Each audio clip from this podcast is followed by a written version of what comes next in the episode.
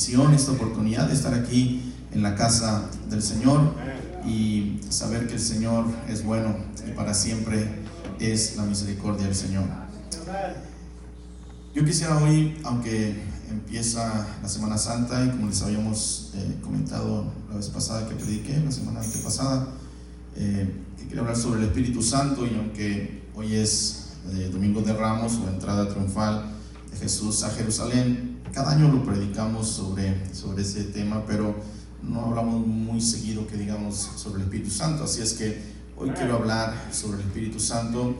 Y ya esta semana, este, el domingo también estaremos hablando sobre eh, la resurrección, así es que eh, tenemos un, un, evangelista, un hermano que va a estar con nosotros y va a estar compartiéndonos la palabra del Señor sobre, sobre ese tema o estaremos hablando sobre eh, la resurrección, así es que uh, eso sí vamos a hablarlo, eh, pero ya será el próximo domingo. Por hoy quiero hablar sobre este tema. Eh, habría que titular, titularlo Su Espíritu me acompaña. Ahí en San Juan capítulo 16 versículos 8 al 11 voy a usar muchos textos. Si puede, si puede llevar ahí anotación y si no, con toda confianza, después de, que terminemos, si usted dice, uh, me gustaría tener todos los textos o se me pasaron algunos textos, yo luego, usted no me dice, páseme una copia, saco una copia y después se la, se la entrego. Quiero hablar sobre el Espíritu Santo antes de ser salvo, el Espíritu Santo al momento de conocer a Cristo o de ser salvo. Que luego quiero hablar en tercer lugar, eh, que el Espíritu Santo me acompaña durante todo mi, mi, caminar cristiano, durante todo este, desde que conocemos a Cristo en adelante, ahí está el Espíritu Santo también para ayudarnos en nuestro eh, caminar cristiano. Y por último, eh, estaremos hablando que el Espíritu Santo me acompaña para llevarme a la gloria. Así que estamos hablando de esos cuatro aspectos antes de conocer a Cristo, antes de ser salvo, al momento de conocer a Cristo, durante ese caminar, durante ese tiempo en que hemos eh, conocido a Cristo también, el Espíritu me acompaña y también su Espíritu, el Espíritu Santo está con nosotros y nos llevará a la gloria. Así es que vamos a hablar de esos cuatro aspectos de nuestra vida en los cuales el Espíritu Santo está ahí y que es necesario que nosotros conozcamos a, al respecto. Juan capítulo 16 versos 8 al 11. ¿Lo tienen? Dice así la palabra del Señor. Y cuando Él venga convencerá al mundo de pecado, de justicia y de juicio. De pecado por cuanto no creen en mí, de justicia por cuanto voy al Padre y no me veréis más. Y de juicio por cuanto el príncipe de este mundo ha sido ya juzgado. Ocupe su lugar. Estaba hablando que, el Espíritu de Dios nos acompaña y está con nosotros en todo nuestro proceso de conocer y de caminar con el Señor. El Espíritu Santo nos acompaña inclusive antes de ser salvo, porque dice la palabra que el Espíritu nos convence de tres cosas. Antes de conocer a Cristo, el Espíritu Santo está ahí tratando con nosotros.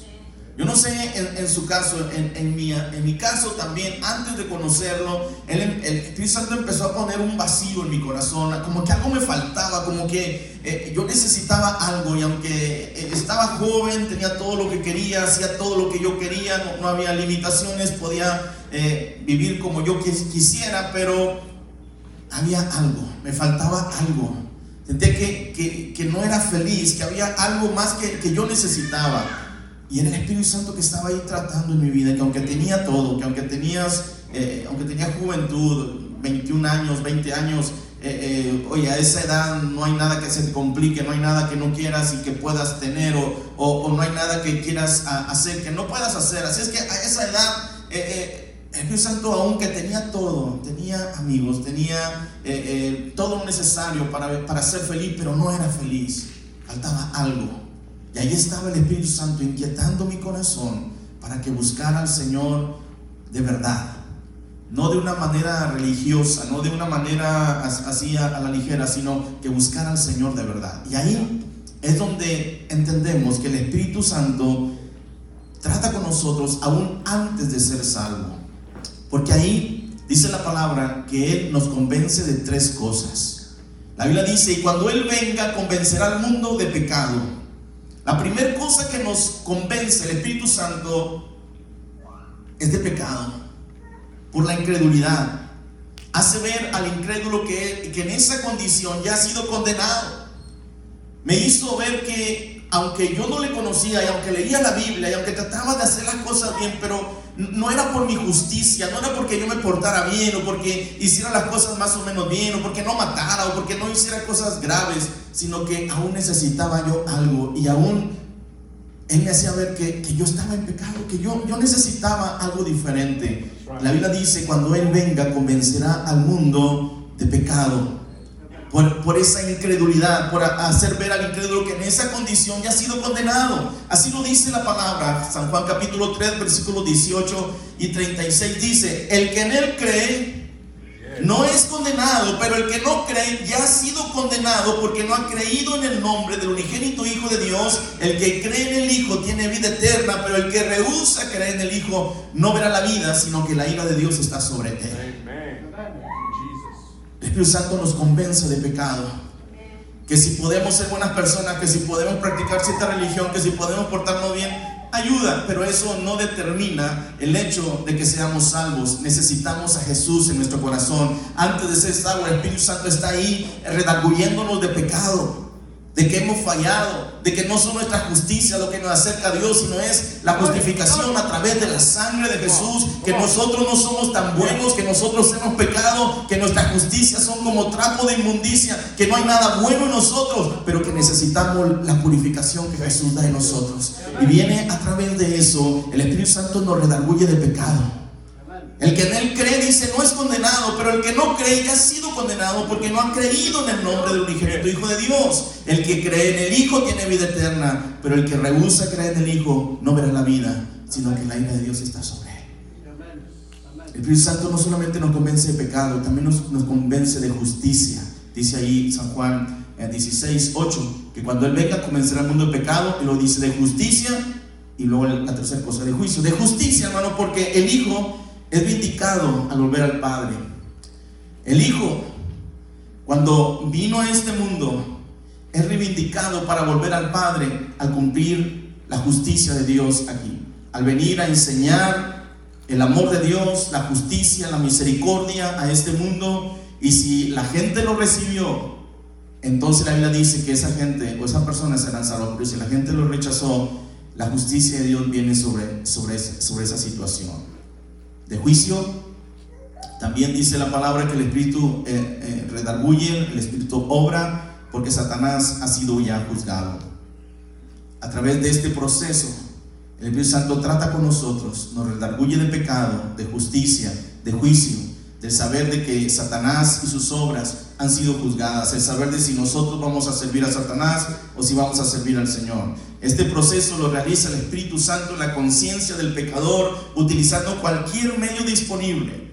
Dios eh, redarguye nuestras vidas, Dios redarguyó mi vida de pecado, de justicia, de juicio, eh, y fue de diferente manera. En su caso yo creo que también fue de diferente manera. El Espíritu Santo está ahí obrando, tratando con nosotros ¿Cómo? A través de una canción cristiana.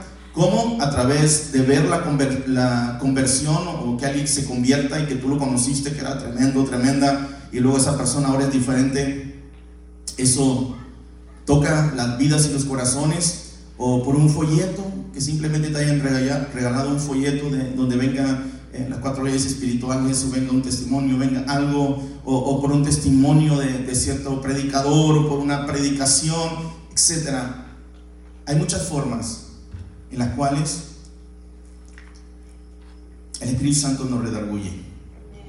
Antes de ser salvo, el Espíritu Santo está tratando con nosotros de pecado, de justicia y de juicio.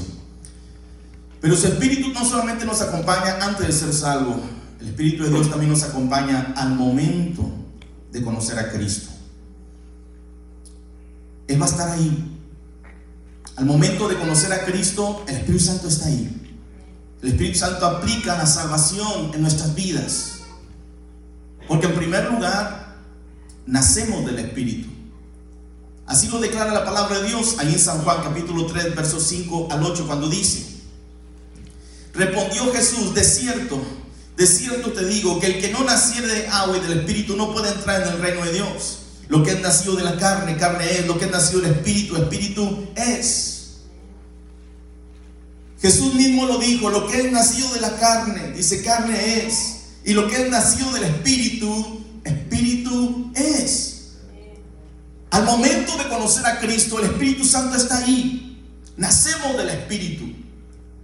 El proceso, Dios empieza a hacer en nosotros ese proceso de conversión, de conocer a Jesús. Y al momento de conocer a Cristo, al momento en que le decimos, Señor, me arrepiento de mis pecados. Señor, me rindo ante ti. Señor, perdóname.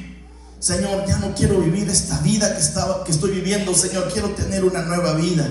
Señor, ahí de rodillas o de pie o acostado, no sé, en la cama de un hospital, no sé dónde, dónde se encuentre uno, pero ahí uno le dice, Señor, me rindo ante ti, me entrego ante ti. Señor, entrego mi vida, entrego mi corazón, entrego estos problemas, entrego esta situación. Señor, me entrego a ti, me rindo. Señor, perdóname, ayúdame. Y cuando uno empieza a hacer esto, cuando uno empieza a, reconocer a Jesús como su, como su Salvador, la Biblia dice que nacemos del Espíritu. La Biblia dice que lo que nació de la carne, carne es, pero lo que es nacido del Espíritu, Espíritu es. Empezamos a nacer del Espíritu. Al momento de conocer a Cristo nos rendimos a Él y, y le pedimos que su Espíritu esté en nosotros y nos ayude. Jesús le dice a Nicodemo, no te maravilles de que te dije, o sea necesario nacer de nuevo. El viento sopla donde quiere y oye su sonido, mas ni sabes de dónde viene ni a dónde va. Así es todo aquel que es nacido del Espíritu. Así es todo aquel que es nacido del Espíritu. Cuando nacemos del Espíritu, hermano, la presencia de Dios no imaginamos lo que Dios va a hacer con aquella persona. No imaginamos lo que Dios va a hacer con aquel jovencito, con aquel niño, con aquella niña, con aquel joven, con aquella persona. Porque lo que es nacido de la carne, carne es, pero lo que es nacido del Espíritu, Espíritu es. La vida de Dios viene ahí, la unción viene ahí, los dones vienen ahí, el poder de Dios se manifiesta ahí. Y no sabemos qué es lo que Dios va a hacer en esas vidas. No sabemos lo que Dios va a hacer en esos pequeños corazones. Porque hemos empezado a nacer del Espíritu. Y el Espíritu empieza a usar nuestras vidas, nuestros corazones. Por eso luego escucha uno las oraciones de unos niños, unas oraciones tremendas. O, que con una fe tremenda los niños oran por los enfermos y los enfermos son sanados. ¿Sabe por qué? Porque el Espíritu de Dios está obrando ahí en esos pequeños corazones en tener fe, en saber que, que, Dios es poderoso, en, escuchar a sus maestros de, escuela dominicana o sus maestros de, clases que, que, Dios tiene poder, o que Dios sanó a paralíticos, o que Jesús sanó a, a, leprosos, que Jesús sanó a diferentes. Ellos dicen, es, Jesús lo hizo y lo puede hacer ahora. Y esos niños ponen sus manos y usted escucha sus oraciones, unas palabras sinceras, unas palabras de todo su corazón y Dios escucha las oraciones. ¿Cuánto creen que Dios escucha ese tipo de oraciones? Dios escucha a estos niños, Dios escucha a estas personas que de un corazón sincero, de un corazón sencillo, declaran su confianza en el Señor. Y sabe, ahí está el Espíritu manifestando. Me ha tocado ver a, niños, a niñas adorando al Señor, levantando sus manos con, con lágrimas en, sus ojos, hablando en, otras lenguas, adorando con una voz tremenda, una, eh, eh, una, una, voz hermosísima adorando al Señor, las maestras ahí juntamente con los niños alzando las manos y llorando en la presencia de Dios. Y muchas veces es que el Espíritu de Dios está ministrando y no sabemos qué es lo que el Señor hará en esas vidas y en esos corazones. Porque el Espíritu reparte como Él quiere se mueve como Él quiere, usa las vidas como Él quiere. Aquí nadie le va a decir, Espíritu Santo, no, este está muy chiquito, este es muy niño, está muy inmaduro. Mira, usa este otro que tiene 50 años de conocer a Cristo. Y, a veces esas personas no se prestan. Pero hay un niño que está ahí con simplemente un año, dos años de conocer a Jesús, pero que se entrega con todo su corazón, que se apasiona por el Señor, que sabe adorar al Señor, que sabe llegar a la presencia de Dios y tocar y decir, Señor, aquí estoy. Señor, yo creo en ti, yo confío en ti me han enseñado a creer en un Dios de milagro y me han enseñado a creer en un Dios de propósitos. Me han enseñado a creer en un Dios que es poderoso y me presento ante ti. Ahí están esos niños creyendo con todo su corazón y confiando en el Señor. El momento de conocer a Cristo, no solamente nacemos del Espíritu, también somos renovados por el Espíritu. Cuando conocemos al Señor, no solamente vamos a nacer del Espíritu, sino que también el Señor nos va a renovar por el Espíritu. Así lo confirma la Biblia. Tito, capítulo 3, versos 5 al 7. Tito 3, 5 al 7 dice, nos salvó, no por obras de justicia que nosotros hubiéramos hecho, sino por su misericordia, por el lavamiento de la regeneración, y nota lo que, dice, lo que sigue, y por la renovación en el Espíritu Santo. Nos salvó, dice ahí la palabra, escribiéndole Pablo ahí a, a ti. Nos salvó no por obras de justicia que nosotros hubiésemos hecho, sino por su misericordia, por el lavamiento de la regeneración y por la obra y por la renovación en el Espíritu Santo. Nos salvó, hermano. Nos lavó, pero también nos regeneró. Y también el Señor obró una renovación en el Espíritu Santo. Somos renovados por el Espíritu. Al momento de conocer a Cristo somos renovados por Él. Esa renovación viene a nuestras vidas empezamos a ser transformados. Si, si, éramos de una manera, y éramos maldicientos, éramos groseros, y tenemos unas, eh, unas situaciones tremendas, el Espíritu Santo viene ahí y nos empieza a renovar, empieza a decir, esto ya no está bien. empieza a pulirnos, empieza a quitarnos, empieza a renovarnos. La Biblia dice que nos salvó no por obras de justicia, no porque te portes muy bien, no porque hagas cosas que, que, ayudan, eh, no, no, sino por su misericordia él nos ha renovado por la misericordia de Dios, por el lavamiento, la regeneración y por la renovación el Espíritu Santo, el cual dice derramó en nosotros abundantemente por Jesucristo nuestro Salvador. Dice que no fue así como que poquito, dice derramó en nosotros abundantemente por Jesucristo nuestro Salvador, para que justificados por su gracia viniésemos a ser herederos conforme a la esperanza de la vida eterna. Qué hermosas palabras. Nos renueva abundantemente a través de Jesucristo con el propósito de que tú y yo seamos justificados por, por las obras. No, dice justificados por su gracia, por la gracia de Dios, por la gracia de Jesucristo, para venir a ser herederos conforme a la esperanza de la vida eterna. Al momento de conocer a Cristo somos renovados por el Espíritu. Y no solamente nacemos del Espíritu, no solamente somos renovados por el Espíritu, sino número tres, también recibimos el Espíritu de adopción. Al momento de conocer a Cristo, al momento de convertirnos, recibimos el Espíritu de adopción. Así lo declara la palabra de Dios ahí en Romanos capítulo 8, versículos 15, cuando dice, pues no habéis recibido el espíritu de, esclavitud para estar otra vez en temor, sino que haber recibido qué? El espíritu de adopción por el cual clamamos, Abba Padre. Al momento de conocer a Cristo, no solamente eh, tenemos un, nuevo nacimiento o somos nacidos del Espíritu. Número dos, no, no solo somos renovados por el Espíritu, sino que al momento de conocer a Cristo recibimos el Espíritu de adopción. La Biblia dice que no habemos recibido el espíritu de esclavitud para estar otra vez en temor. Dios no nos dio un espíritu de, esclavitud para estar allá atemorizados, hermano. La Biblia dice que habéis recibido el espíritu de adopción por el cual clamamos, Abba Padre.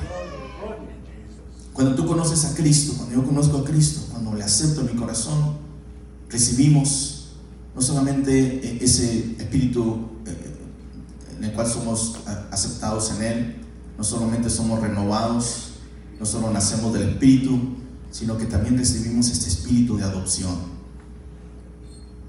no nos dio el Señor un espíritu de temor o de cobardía, sino de poder, de amor, dominio propio.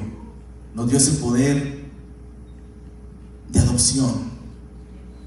Haber recibido el espíritu de adopción por el cual clamamos, Abba Padre. El Señor nos ha adoptado como sus hijos. Cuando éramos hijos de condenación, éramos hijos de ira, pero al momento de conocer a Cristo recibimos este espíritu de adopción.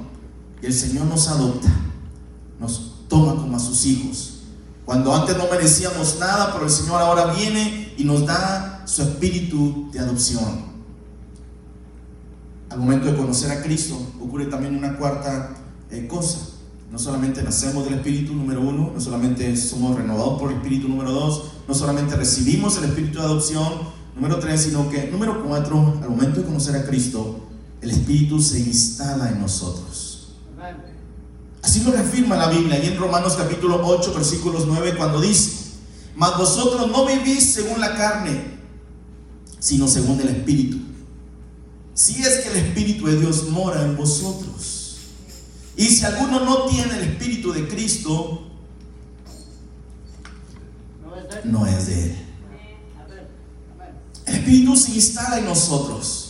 Cuando conocemos a Cristo, el Espíritu viene a nuestra vida, se instala en nuestro corazón, en nuestra vida. Mas vosotros no vivís según la carne, sino según el Espíritu, si es que el Espíritu de Dios mora en vosotros. Cuando habla ahí que el Espíritu mora en nosotros, en vosotros. Ahí me dice en 1 Corintios capítulo 3, versos 16 y 17 lo siguiente. ¿No sabéis que sois templo de Dios? Note lo que sigue. Y que el Espíritu de Dios mora en vosotros. O en ustedes. O en nosotros. ¿No sabéis que el templo de Dios ¿No sabéis que sois templo de Dios y que el Espíritu de Dios mora en ustedes. Ya no usamos la palabra mucho vosotros, es un lenguaje antiguo, pero ahí lo que quiere decir, ¿no saben que son templo de Dios y que el Espíritu de Dios mora en ustedes? Si alguno destruye el templo de Dios, Dios destruirá a él, porque el templo de Dios, el cual son ustedes, santo es. Pero note lo que dice. ¿No saben que son templo de Dios y que el Espíritu de Dios mora en ustedes? ¿No se han enterado que el Espíritu de Dios vive en ustedes? Mora en ustedes, habita en ustedes, está en ustedes. Porque al momento de conocer a Cristo, el Espíritu de Dios se instala en nosotros. Vive en nosotros, mora en nosotros, mora ahí en tu cuerpo. Y la Biblia dice que por lo tanto, si somos templo de Dios, entendamos que el Espíritu de Dios mora en nosotros. Y que si alguno destruye el templo de Dios, si alguno atenta contra su mismo cuerpo, aunque no hay muchos casos así, pero quizá algunos habrá que no, no, no quieran que su cuerpo esté completo. Y algunos quizá destruyen su cuerpo pero es muy raro que alguno quiera, por ejemplo, mocharse una pierna para, porque dice, como que no me veo muy bien así con dos piernas, mejor me quiero ver con una. ¿Verdad que no se, no se puede? No, no habrá, yo no creo que haya alguien que quiera destruirse a sí mismo si su pierna está bien, ¿para qué cortársela? Un brazo, si su brazo está bien, ¿para qué se lo corta? Eso sería algo ya, ya quizá una cuestión de la cabeza, pero ahí me dice, si alguno destruyera el templo de Dios, Dios le destruirá a él porque el templo de Dios, el cual sois vosotros, santo es. El Espíritu de Dios mora en nosotros. Y así como es tan raro que haya alguien que esté sano y que se quiera mochar una parte eh, porque no le gusta o porque ya no la quiere, así de, de ilógico que suena eso, así de ilógico es que si en nosotros está el Espíritu de Dios, que si al momento de conocer a Cristo, el Espíritu de Dios está en nosotros, ¿por qué vamos a hacer algo en contra de nuestro cuerpo? ¿Por qué vamos a hacer algo en contra de, lo que tenemos adentro, que es el Espíritu Santo? Gloria, gloria. 1 Corintios capítulo 6, versos 19 y 20 también dice, ahora somos el templo del Espíritu. 1 Corintios 6, 19 y 20, note lo que dice. ¿O ignoráis que vuestro cuerpo es templo del Espíritu Santo, el cual está en ustedes, el cual tenéis de Dios, y que no es de ustedes? Ahí Pablo dice, ¿o acaso ignoran, no se han dado cuenta que su cuerpo es templo del Espíritu Santo, el cual está en ustedes? El Espíritu Santo dice, están ustedes, el cual tienen de parte de Dios. Y lo más tremendo es que el Espíritu Santo no es de ustedes. No es parte de su propiedad. Eso fue por gracia y Dios lo puso ahí para que habiten ustedes, para que les acompañe, para que les aconseje, para que les instruya, para que les ayude, para que les dé fuerza, para que los guíe. Y allá está el Espíritu obrando en nosotros. Está ahí, dice, no es de ustedes. No es de ustedes. Ese es un don de Dios, es un regalo de Dios. Ha puesto su espíritu en nosotros, ¿sabe? Por gracia. Ha puesto de su espíritu no porque seamos muy buenos, porque nos lo merezcamos, ha sido por gracia. Por gracia Dios puso su espíritu en nosotros. Y eso dice la Biblia, que no nos pertenece. Es un regalo. El Espíritu Santo está ahí. ¿O ignoráis que su cuerpo es el Espíritu Santo, el cual está en ustedes, el cual tenéis de Dios y que no es de ustedes? Porque habéis sido comprados por precio. Glorificad pues a Dios en vuestro cuerpo y en vuestro espíritu, los cuales son de Dios. Amén. La Biblia dice que tú y yo nos toca glorificar a Dios con nuestro cuerpo. Que le digamos, Señor, mi cuerpo es tuyo. Así como el espíritu que está en mí, Señor, es tuyo. Señor, mi cuerpo también es tuyo. Voy a glorificarte, voy a hacer todo, Señor, para todo lo que glorifique tu nombre y voy a glorificarte porque reconozco que lo que está en mí no me pertenece. El Espíritu Santo es un regalo, tú lo pusiste ahí y yo no puedo disponer de él. Es un regalo glorioso que por gracia lo recibí, Señor. Y ahora voy a hacer todo lo que está en mi parte para glorificar a Dios con mi cuerpo, con mi vida, con mis acciones, con mis palabras. Voy a glorificar a Dios con mi cuerpo y en, en mi espíritu, dice los cuales son de Dios. Señor, no me pertenece nada. Este cuerpo no es mío. Señor, tú me lo diste. Tú pusiste vida en mí, Señor. Aun cuando estaba en el vientre de mi madre, desde ahí, Señor, tú pusiste, Señor, tu vida en mí. Desde ahí, Señor, tú me conociste. Señor, mi embrión vieron tus ojos. Aún, Señor, no estaban, Señor, todo formándome. Y tú ya me conocías. El Señor ya te conocía desde el vientre de tu madre. Te conoció, te llamó, te apartó, te ungió y puso de su espíritu en tu vida para que ahora le conozcas, para que ahora le glorifiques con tu cuerpo, con tu vida, con tus acciones, con todo lo que eres. Glorifica al Rey de Reyes y Señor de Señores. Glorifiquemos a Dios con nuestros cuerpos.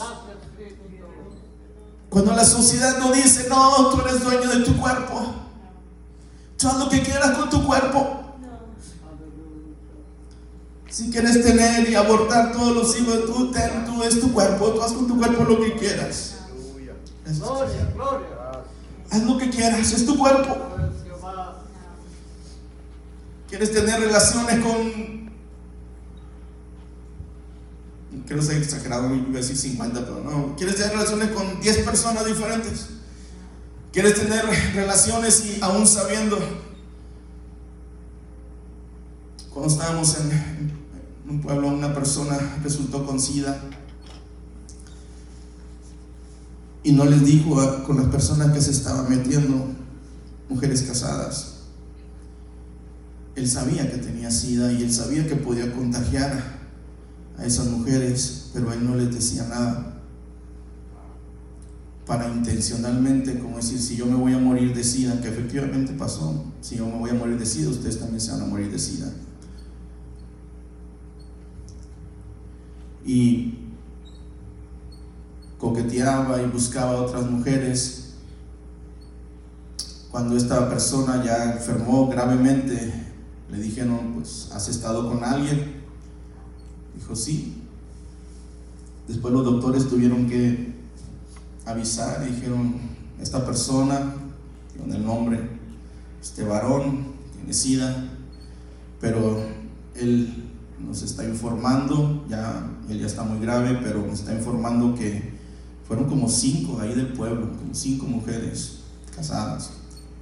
Imagínense estaban casadas y también no solamente este muchacho, estaba joven, no solo contagió a sus cinco, estas cinco mujeres casadas, sino también de seguro que estas cinco mujeres contagiaron a sus esposos. Y les llamaron, no me acuerdo si fue por el radio o por el periódico, no me acuerdo, creo que fue por el radio. Dijeron, si estas personas conocen a este, este varón, este varón está muy enfermo de SIDA y él comenta que estas personas, estas cinco o seis personas, mujeres, tuvieron contacto sexual con él, pedimos que vengan para hacer una revisión, es probable que ustedes también estén eh, de, de SIDA. Pero el mundo nos dice, no importa, tu cuerpo es tuyo, haz con él lo que quieras. Puedes abortar todos los que quieras, puedes tener relaciones con quien quieras. Pero la Biblia dice, o ignoráis que vuestro cuerpo es templo del Espíritu Santo, el cual está en vosotros, el cual tenéis de Dios y que no es de ustedes porque habéis sido comprados por precio. Glorificad pues a Dios en vuestro cuerpo y en vuestro espíritu, los cuales son de Dios. Nos toca glorificar a Dios con nuestra vida, con nuestro cuerpo, con nuestro espíritu. Porque la Biblia dice que son de Dios. No te pertenece. Y mucho menos para, para hacer tonterías como estas y que después paguemos las consecuencias. Porque el mundo nunca nos trata bien, nunca nos paga bien. Satanás nunca nos va a pagar bien. Pero sabe que el Señor siempre te va a honrar y te va a bendecir y te va a pagar bien. Porque Dios honra a los que le honran. Si tú le honras, Él te va a honrar. Si tú tratas de glorificar el nombre del Señor con tu cuerpo, con tu espíritu, con todo lo que tú eres, la Biblia dice que tú entonces estás obedeciendo y la Biblia dice que glorificar a Dios con nuestro cuerpo y con nuestro espíritu, los cuales son de Dios, no te pertenecen. El tercer punto que quiero hablar es que el Espíritu Santo no solamente está antes de, de que nos convirtamos, número uno, número dos, no solamente está también al momento de conocer a Cristo, sino que el Espíritu Santo también está durante este proceso en el cual caminamos y servimos al Señor, ante este proceso cuando aceptamos a Jesús y empezamos a caminar en el camino del Señor, ahí también está el Espíritu Santo. Y en ese proceso, cuando conocimos ya al Señor y el Espíritu Santo está en nosotros, entonces ahora empieza ese caminar cristiano, esa, ese caminar en esta tierra, en, este proceso de, que ya conocemos al Señor. Y ahí, en primer lugar, el Espíritu Santo nos santifica. Es su tarea principal. El Espíritu Santo está ahí para santificarnos y así lo declara la palabra del Señor. Allí en 1 Pedro 1.2 cuando dice, elegidos según la presencia de Dios Padre en santificación del Espíritu para obedecer y ser rociados con la sangre de Jesucristo. La Biblia dice que somos elegidos según la presencia de Dios Padre en santificación del Espíritu. El Espíritu nos santifica, hermano. El Espíritu Santo empieza a santificar nuestra vida porque sabe que es un proceso de nosotros para obedecer y ser rociados con la sangre de Jesucristo. El Espíritu Santo empieza a, santificarnos, empieza a purificarnos. El Espíritu Santo nos santifica, esto es, nos separa, nos purifica, nos limpia. Ese es el proceso que el Espíritu Santo sigue, no solamente antes de convertirnos, no solamente al momento de convertirnos, sino luego después que nos convertimos y empezamos a caminar la vida cristiana, el Espíritu Santo nos santifica. Nos separa, nos purifica, nos limpia. Así lo reafirma la Biblia ahí en Juan 7, 37 y 38 cuando dice, en el último y gran día de la fiesta, Jesús se puso en pie y alzó la voz diciendo, si alguno tiene sed, venga a mí y beba. El que cree en mí, como dice la escritura, de su interior correrán ríos de agua viva ríos de agua viva. El Señor nos santifica, el Señor nos limpia y empieza a hacer ese proceso en nuestras vidas. Esa santificación del Espíritu es una experiencia, hermano, que es progresiva. ¿Qué se entiende por progresiva? Que está ahí, permanente, que está avanzando. El Espíritu Santo, hermano, ese proceso en tu vida y en mi vida es una experiencia que es progresiva y permanente. Va empezando de a poco y luego va más y más y más y más. El Espíritu Santo está santificando nuestras vidas. Esta es una experiencia que es progresiva y permanente. Permanentemente el Espíritu Santo nos está santificando. A veces pasa que los que tenemos muchos años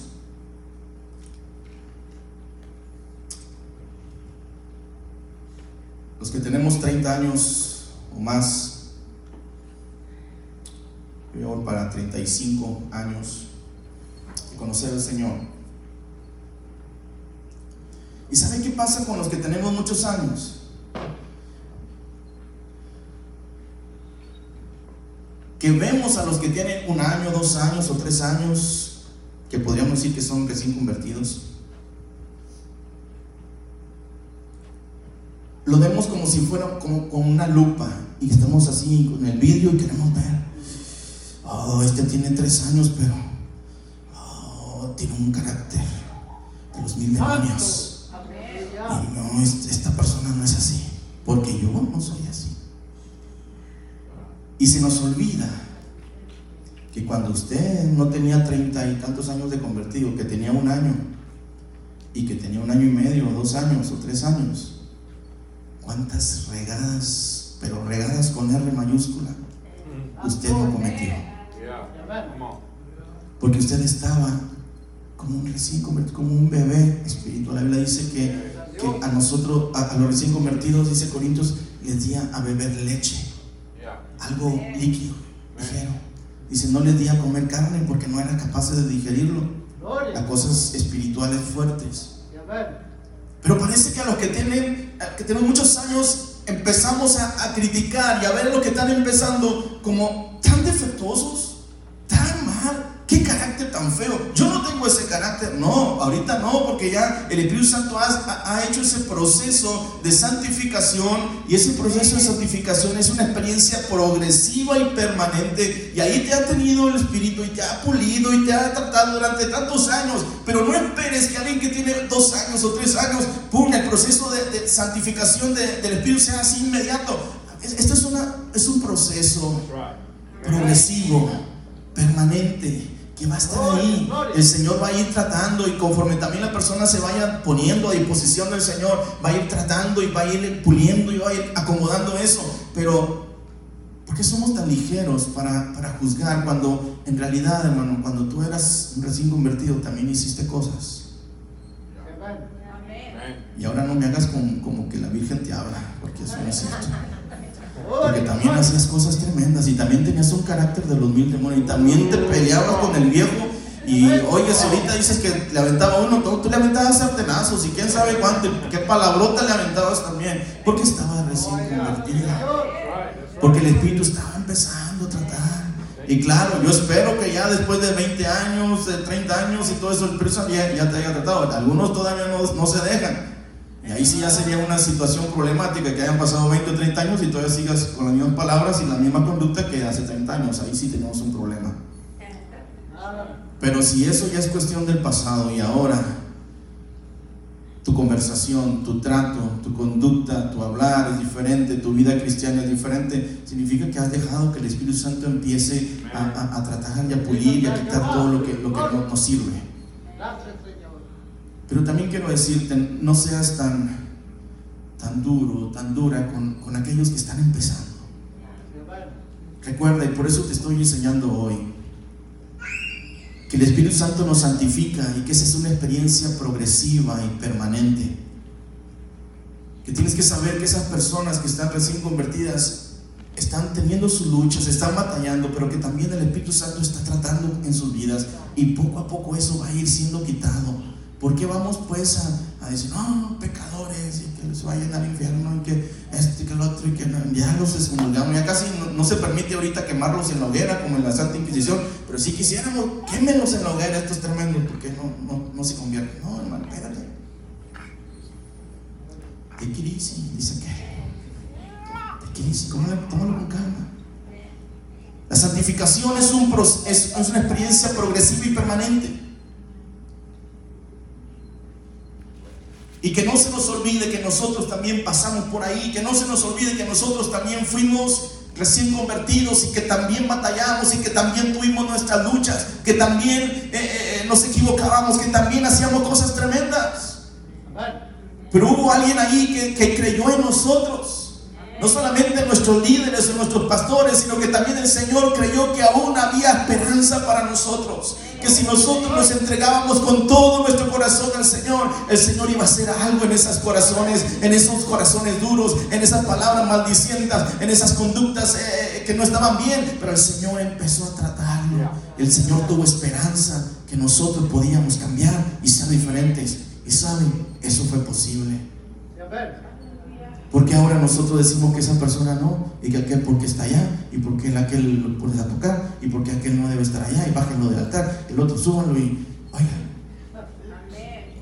Como si nosotros no supiéramos. Como si fuéramos, tuviéramos de pastor seis meses. Tenemos treinta y tantos años de pastor, ¿no? sabemos. Y a fin de cuentas, el que va a dar cuentas al Señor somos nosotros, no son ustedes, no se preocupen. El que va a dar cuentas somos nosotros y estamos bien conscientes de eso. Nuestro trabajo no lo tomamos a la ligera, ni lo tomamos, ni lo hacemos a la ligera. Sabemos lo que estamos haciendo. El Espíritu nos guía. El Señor nos ayuda. Oramos a Él. Y nada hacemos sin haber orado y decirle, Señor, ¿qué, hacemos en esta situación? Porque somos representantes del reino. Esta, el Espíritu Santo nos santifica, es una experiencia progresiva y permanente. Durante este caminar cristiano también viene el bautismo con el Espíritu Santo. Esa también es otra de las cosas que, que hace el Espíritu en, nosotros, en nuestro caminar eh, cristiano, durante nuestra jornada terrenal. No solamente el Espíritu Santo nos santifica, también soy bautizado en el Espíritu. Es una experiencia distinta. Es una experiencia distinta y posterior a la salvación. Esto es después de la salvación. Así lo experimentamos los 120 del aposento alto. Claramente la Biblia lo reafirma ahí en Hechos 2, 2 al 4, cuando dice, y de repente vino del cielo un estruendo como de un viento recio que soplaba, el cual llenó toda la casa donde estaban sentados y se desaparecieron lenguas repartidas como de fuego, asentándose sobre cada uno de ellos. Y fueron todos llenos del Espíritu Santo y comenzaron a hablar en otras lenguas según el Espíritu les daba que hablasen. Esta es otra experiencia. Una vez que hemos conocido al Señor, una vez que empezamos a caminar en la vida cristiana, empezamos a, desenvolvernos en la iglesia, el Espíritu Santo empieza a santificarnos, empieza a quitarnos todo lo que no, eh, lo que no es de, Él. Y luego también otra de las cosas es que experimentamos el bautismo con el Espíritu Santo. Esto hay que pedirlo. Esto hay que decirle, Señor, yo necesito, Señor, yo quiero el bautismo con el Espíritu Santo. Y la Biblia dice que en su momento eh, él, lo reparte como Él quiere, a quien Él quiere, Él reparte los dones como Él quiere. Y esto es una experiencia en la cual nosotros nos toca, allí en nuestro momento de oración, cuando viene a la iglesia, momento de altar, lo que sea, nos toca a nosotros pedirlo. Y decir, Señor, yo quiero ser bautizado con el Espíritu Santo ya acepté a Jesús, ya vino el, Espíritu, me santifica, el, Espíritu, me, tengo el Espíritu de adopción, tengo eh, todo esto, pero Señor, yo quiero recibir el bautismo con el Espíritu Santo con la evidencia de hablar en otras lenguas. Nos toca a nosotros pedirlo, buscarlo. Y en su momento el Espíritu Santo va a venir, Dios va a dar ese bautismo con el Espíritu Santo. Es una experiencia diferente es una experiencia distinta y posterior a la salvación. Y esto hay que pedirlo. Porque sabes, esta experiencia está disponible para todo creyente. ¿Cuántos creyentes en Cristo tenemos aquí? ¿Cuántos creyentes? Bueno, la Biblia dice que esta experiencia está disponible para todo creyente, para todos esos que dijeron amén. Para todos esos que dijeron amén, yo soy un creyente. Bueno, la Biblia dice que el Espíritu Santo está disponible para ti, para cada uno de los que dijeron yo amén. Así lo confirma la Biblia ahí en Hechos 2, 17 y 18 cuando dice, y en los postreros días, dice Dios, derramaré de mi espíritu sobre toda carne, y vuestros hijos y vuestras hijas profetizarán, vuestros jóvenes verán visiones, vuestros ancianos soñarán sueños, y de cierto sobre mis siervos y sobre mis siervas en aquellos días derramaré de mi Espíritu Santo y profetizarán. Es para todos. Es una experiencia en la cual nosotros le decimos, Señor, yo necesito, Señor, este bautismo con el Espíritu Santo, adorarte, Señor, en otras lenguas. Me da poder para testificar, me da poder para hablar de Cristo, me da poder en la vida cristiana. Necesito, Señor, el bautismo con el Espíritu Santo. Y eso viene también dentro de este proceso en el cual nuestro caminar cristiano, el Señor empieza a hacerlo. Luego, también en este caminar cristiano, también el Espíritu Santo es nuestro maestro. Él reprograma nuestra mente. Me ayuda a pensar en las cosas del Espíritu. Cuando empezamos a, buscar al Señor, el Espíritu Santo es nuestro maestro. Va a, reprogramar nuestra mente. Nos ayuda a pensar en las cosas del Espíritu. Así lo reafirma la palabra de Dios en Romanos 8:5 cuando dice, porque los que son de la carne piensan en las cosas de la carne, pero los que son del Espíritu piensan en las cosas del Espíritu.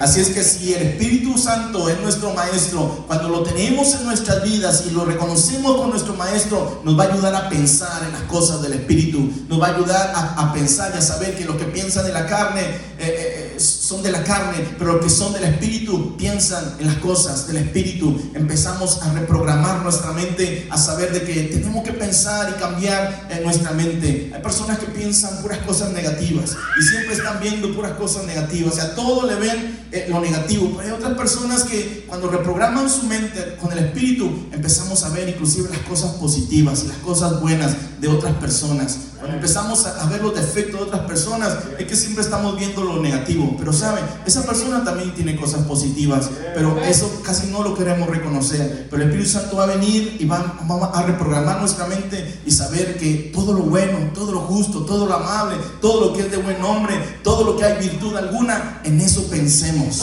Pensemos de los demás con esta misma conciencia de saber que es mi hermano en Cristo, de que el Señor está haciendo la obra, que el Espíritu Santo es nuestro Que nos ayuda a pensar, a reprogramar nuestra mente para saber de que los que piensan en las cosas de la carne son carnales, pero los que piensan en las cosas del Espíritu son espirituales. El Espíritu Santo como maestro me enseña la verdad, me ayuda a evitar la mentira, descubre los tesoros de la palabra, poniendo en mi mente una mente espiritual, una mente de Cristo en nosotros.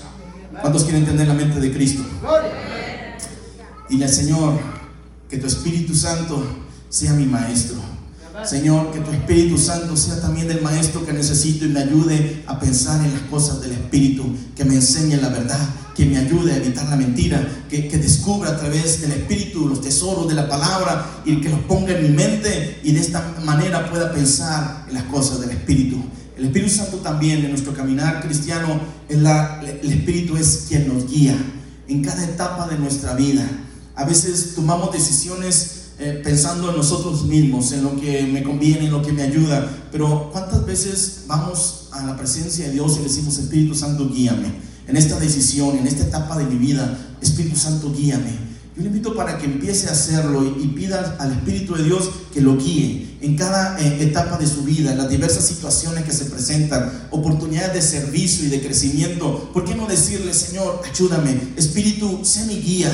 Señor, guíame en lo que voy a hacer, en estas decisiones, en estas situaciones que se están presentando, en estas oportunidades de servicio en la iglesia, esa oportunidad de, de crecimiento aquí, oh Señor, en mi trabajo, oh Señor, aquí con mis amigos, oh Señor, en mi familia. Espíritu Santo, sé mi guía, ayúdame en cada etapa de mi vida y que de, este, de esta manera podamos reconocer el rumbo que Dios nos está señalando, porque el Espíritu Santo también es nuestra guía.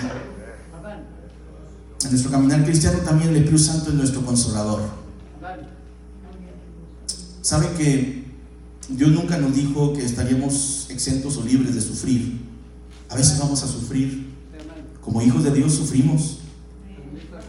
Como hijos de Dios a veces nos va a tocar sufrir y padecer. Pero sabe que para eso está el Espíritu Santo, que es nuestro consolador. Dios ha prometido que el consolador estaría con nosotros, el Espíritu Santo. Esto dice la palabra de Dios ahí en San Juan capítulo 14 versículos 16 cuando dice, y yo rogaré al Padre y os dará otro consolador. Esa palabra consolador viene del griego paracletos.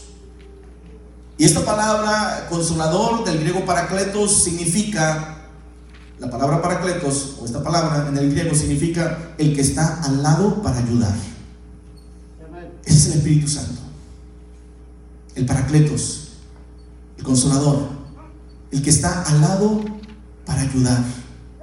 Cuando había funerales en, el Nuevo Testamento, había personas que estaban para ayudar, que no eran familiares del, muerto, sino que eran personas que se ofrecían para estar consolando y ayudando y dando palabras de ánimo a, la persona que había, a los familiares que, habían perdido a esa persona. Y la Biblia dice que el Espíritu Santo es como ese, como esas personas, como el paracletos, como el que está al lado para ayudar, como el que está a nuestro lado para abrazarnos, para consolarnos, para ayudarnos, para motivarnos. La Biblia dice que eso es el Espíritu Santo, el consolador. Y yo rogaré al Padre, Dios dará otro consolador, el paracletos, el Espíritu Santo, el que está al lado para ayudar, para que esté con, con ustedes para siempre. El Espíritu Santo va a estar ahí, hermano, y nos va a ayudar y va a estar con nosotros un año, dos años o tres años, o cuando nos portemos bien. Dice la palabra que estará con ustedes para siempre. Gloria a Dios. Y esto lo dijo Jesús. Y yo voy a rogar al Padre para que les mande el consolador, el paracletos, el que está dado para ayudar. ¿Usted no ha sentido cuando, cuando está pasando por momentos complicados o, difíciles? Y quizá ahí no está el esposo, quizá anda en otras cosas, o, en ese momento no, no, está ahí, no está la esposa, el esposo, no está nadie. Y usted se pone a orar ahí y Padre, ayúdame, Espíritu Santo. Y de repente siente como un abrazo, como, como que una, una paz en su corazón. La Biblia dice que es el Espíritu Santo que está ahí consolando, el que está al lado para ayudarte, para consolarte, para fortalecerte, para decir, no yo estoy contigo. Jesús ya no está, pero aquí está el Espíritu Santo, el consolador, el que está al lado para ayudar, para guiarte, para bendecirte y para saber de que Dios está contigo. Y por último, en cuarto lugar, no solamente el Espíritu... Eh, nos conoce antes de conocer a Cristo o durante el tiempo que conocemos a Cristo o nuestro caminar con Cristo, sino en cuarto lugar, el Espíritu Santo me llevará a la gloria. Termino. El Espíritu constituye las arras. Estos son la prenda o garantía, el anticipo de las glorias que están por venir. Así lo confirma la palabra de Dios en 2 Corintios 1:22 cuando dice, y el que nos confirma con vosotros en Cristo, y el que nos ungió es Dios, el cual también nos ha sellado y nos ha dado las arras del Espíritu en nuestros corazones. El Espíritu Santo constituye esas arras, esa prenda o garantía que son el anticipo de las glorias que están por venir. Y la Biblia dice que Él nos ha sellado y nos ha dado las arras del Espíritu en nuestros corazones son esa prenda, esa garantía de que Cristo vendrá por su iglesia, de que, de que, el Espíritu nos llevará a la gloria, a la presencia del Señor. También lo reafirma la Biblia ahí en Efesios 1, 13 y 14 cuando dice, en Él también vosotros, habiendo oído la palabra de verdad, el Evangelio de vuestra salvación y habiendo creído en Él, fuiste sellados con el Espíritu Santo de la promesa, que es las arras de nuestra herencia hasta la redención de la posesión adquirida para la alabanza de su gloria. Fuimos sellados por el Espíritu Santo de la promesa, que son las arras de nuestra herencia. Abundamos en esa esperanza por el poder del Espíritu.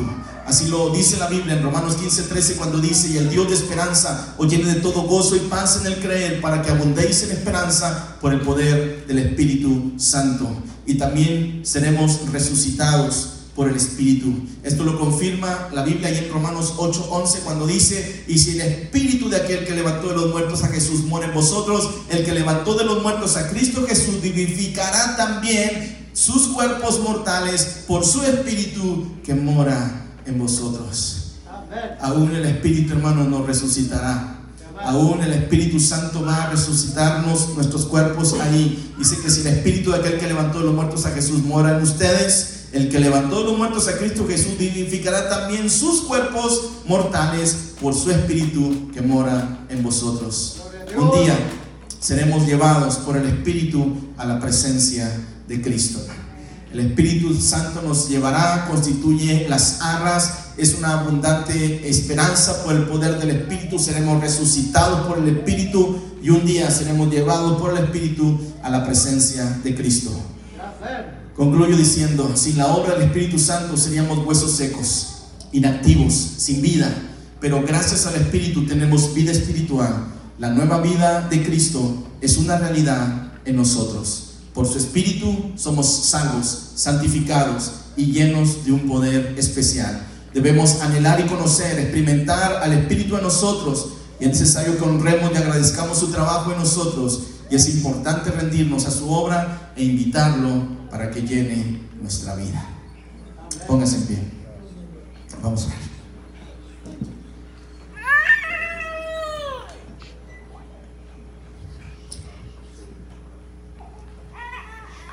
Voy a invitarle para que venga esta tarde. Vamos a orar al Señor.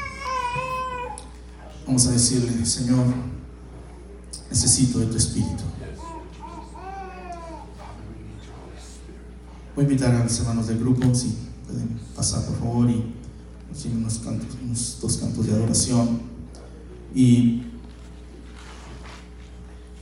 es que me tardé un poquito, pero no podía hacerlo en dos partes. Quería hacerlo en dos partes, pero próxima semana vamos a hablar sobre la resurrección. Bueno, hermano eh, César López estará hablando sobre la resurrección, así es que ya no podía tener que terminar hoy. Pero hermano, la importancia del Espíritu Santo es de lo más importante para nosotros. Antes de ser salvo, su Espíritu nos acompaña.